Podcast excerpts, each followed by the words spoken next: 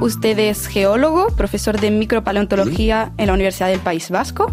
y miembro del grupo de trabajo sobre el antropoceno, que ayer anunció que el lago Crawford en Canadá es el lugar donde se encuentran las pruebas más claras de que hemos entrado en una nueva época geológica. Pues para empezar, quería pedirle si pudiera explicarnos brevemente qué es el antropoceno. El antropoceno es una propuesta de un nuevo tiempo geológico en el cual eh, la especie humana se ha convertido en un agente geológico de primer orden sobre la superficie del planeta. Es decir, estamos alterando el funcionamiento natural de los procesos geológicos y estamos introduciendo una serie de nuevas evidencias dentro del registro sedimentario de los sedimentos y las rocas que se están formando desde mediados del siglo XX hasta la actualidad. El lago Crawford es el sitio que ha sido elegido como clavo dorado, es decir, que es el lugar que tiene las principales evidencias de este cambio de época geológica. Pero también había otros lugares candidatos al clavo dorado.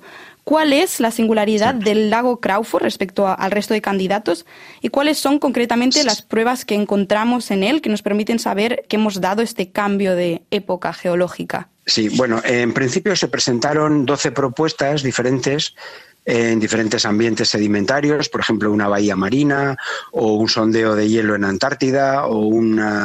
arrecife de coral en Australia, etcétera. Y eh, después de cada una de estas, de estas propuestas hizo un informe eh, destacando cuáles eran las, eh, los puntos fuertes y, los, y las eh, evidencias que destacaban en cada una de las propuestas. Y a partir de ahí nosotros hicimos una primera selección y después de tres votaciones y de distintos procesos de, de análisis, de preguntas a los diferentes equipos que investigaron cada una de las propuestas, etcétera, llegamos a tres finalistas, que eran eh, Beppu Bay en Japón, el lago Shihailo-Wan en China y el lago Crawford en, en Canadá. Y los tres tenían algo en común y era que presentaba su sedimentación en el fondo de la bahía o de los lagos, presentaba unas laminaciones que podían seguirse año a año, es decir, las capas sedimentarias que se iban depositando tenían una resolución geológica muy buena, de modo que podíamos seguir lo que había ido ocurriendo y aquellos, eh, aquellas evidencias que, guardaban año a año, lo cual geológicamente es muy excepcional. Y posteriormente se eligió el lago Crawford porque tenía la señal dentro de los tres más clara, que estaba basada sobre todo en el incremento en un isótopo radioactivo eh, artificial, que es el plutonio 239, y que tanto por parte del grupo de antropoceno como por parte de prácticamente todos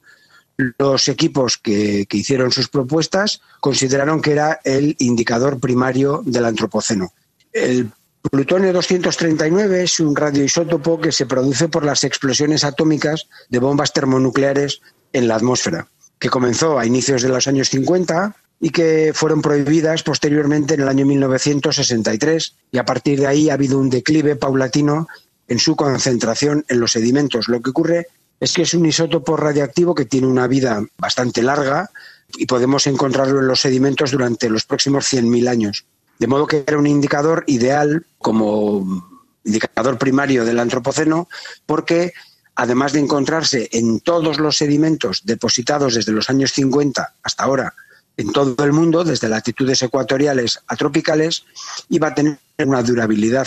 larga y además se puede medir de un modo relativamente estándar en los sedimentos. Bien, el lago Crawford presentaba cuatro tipos de evidencias, además de otras, pero cuatro principales que marcaban muy bien el inicio del Antropoceno. La primera de ellas era precisamente el incremento a partir de una lámina que fue depositada en, en el verano de 1950, una lámina de calcita de color pálido que mostraba ya el inicio del incremento del plutonio 239. Paralelamente, y también a partir de esa misma lámina, se ha observado un aumento en la cantidad de partículas carbonáceas esferoidales, que son unas partículas eh, microscópicas producto de la combustión o de la quema de combustibles fósiles a elevadas temperaturas, pero esa quema es incompleta y permanecen estas partículas que se van depositando en los diferentes ecosistemas. Además, en el lago Crawford se veía un declive en el polen de olmo y además, como cuarta evidencia importante, eh, muestra un cambio en las asociaciones, es decir, en las especies de ostrácodos, que son unos crustáceos eh, microscópicos que viven en el fondo del lago. Ese conjunto de evidencias, junto con otras ya de, rango más menor, muestran, tienen una señal muy clara y permiten identificar a partir de, 1950 el, el, cambio de época desde el Holoceno, en el que oficialmente todavía vivimos, hasta el antropoceno. Una de las cuestiones que se plantean respecto al antropoceno es que estaríamos hablando de un cambio de época geológica bastante rápido en comparación pues con lo que es la temporalidad geológica, que habitualmente lleva miles y millones de años. Eh, algunos científicos pues son reticentes todavía a esta, esta terminología de antropoceno. ¿Qué respondería ante estas dudas respecto a la temporalidad geológica tan, tan rápido? Sí, bueno, cualquier hipótesis científica ha tenido siempre detractores y, partidarios de la misma. En este momento, dentro de la geología, uno de los temas más candentes de discusión científica es precisamente la propuesta de antropoceno. Entonces, una de las reticencias es la corta duración de esta propuesta del antropoceno,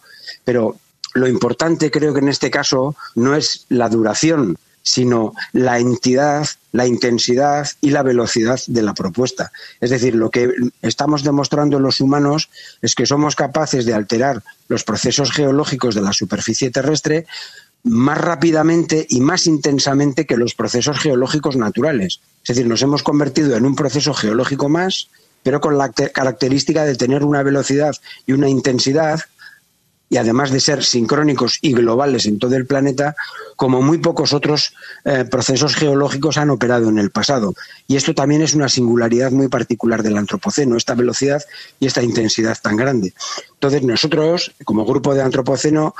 claramente podemos ver que la propuesta de nuevas épocas o de diferentes épocas en, los últimos millones de años ha ido acortando el lapso de duración de las mismas, también porque el registro geológico es de mejor calidad conforme nos acercamos a la actualidad. Es decir, si estuviéramos tratando con rocas de hace mil millones de años, pues la calidad de la información que contienen es muy inferior a los sedimentos y a las rocas que tienen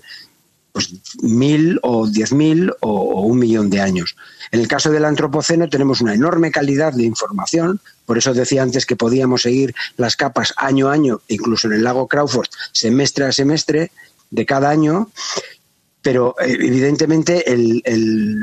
la capacidad de nuestra especie por alterar el planeta del modo tan intenso ha sido muy reciente, es decir, prácticamente desde la Segunda Guerra Mundial. Pero no tenemos, yo creo, y el grupo de antropoceno también cree, que no debemos de fijarnos tanto en cuánto dura, sino en qué intensidad y qué respuesta geológica ha creado. Y la respuesta geológica es evidente porque las evidencias que encontramos en los sedimentos del antropoceno son claramente diferentes a las que encontramos en los sedimentos del Holoceno, tanto en la composición de la biosfera como de nuevos materiales como los microplásticos, como de elementos contaminantes, eh, etcétera, etcétera. Entonces, eh, es tanto la calidad y más la calidad que la cantidad, digamos, de duración del tiempo, lo que justifica el antropoceno con respecto al holoceno. Entonces, todavía el antropoceno no es una capa geológica oficialmente, falta el reconocimiento oficial de la Unión de Ciencias Geológicas. ¿Cuáles son los criterios que debe de cumplir el antropoceno para obtener este reconocimiento? ¿Qué es lo que falta? Bueno, falta un proceso, que es un proceso garantista que mm, que se produce para cualquier propuesta de tiempos geológicos. Es decir, si nosotros observamos la tabla de los tiempos geológicos llenas de, cuadraditos con diferentes colores que, digamos, hacen una división lo más racional posible de los más de 4.000 millones de años de historia de nuestro planeta, todo, cada uno de esos tiempos geológicos ha pasado por el mismo proceso. Es decir, tiene que haber un grupo de trabajo que analiza las evidencias y justifica que haya un, valor en esa propuesta de tiempo geológico y realiza un informe, que es la fase en la que nos encontramos nosotros actualmente con el antropoceno. En el próximo otoño someteremos ese informe a evaluación por parte de la subcomisión de estratigrafía del cuaternario, que tiene que evaluar el informe Y ahí puede ocurrir diferentes cosas. Puede ocurrir que lo acepte por mayoría del 60% de sus miembros, puede ser que lo rechacen por mayoría del 60% de sus miembros o pueden proponer cambios o mejoras en nuestro informe de modo que se pueda ampliar determinada información que a su juicio puede no ser suficientemente completa. A partir de esa subcomisión pasaría el informe al estamento superior, que es la Comisión Internacional de Estratigrafía, que del mismo modo puede aprobarlo, puede eh, suspenderlo o puede proponer también mejoras, y siempre con la supermayoría del 60% de sus miembros. Y por último, la ratificación final viene por parte de la Unión Internacional de Ciencias Geológicas,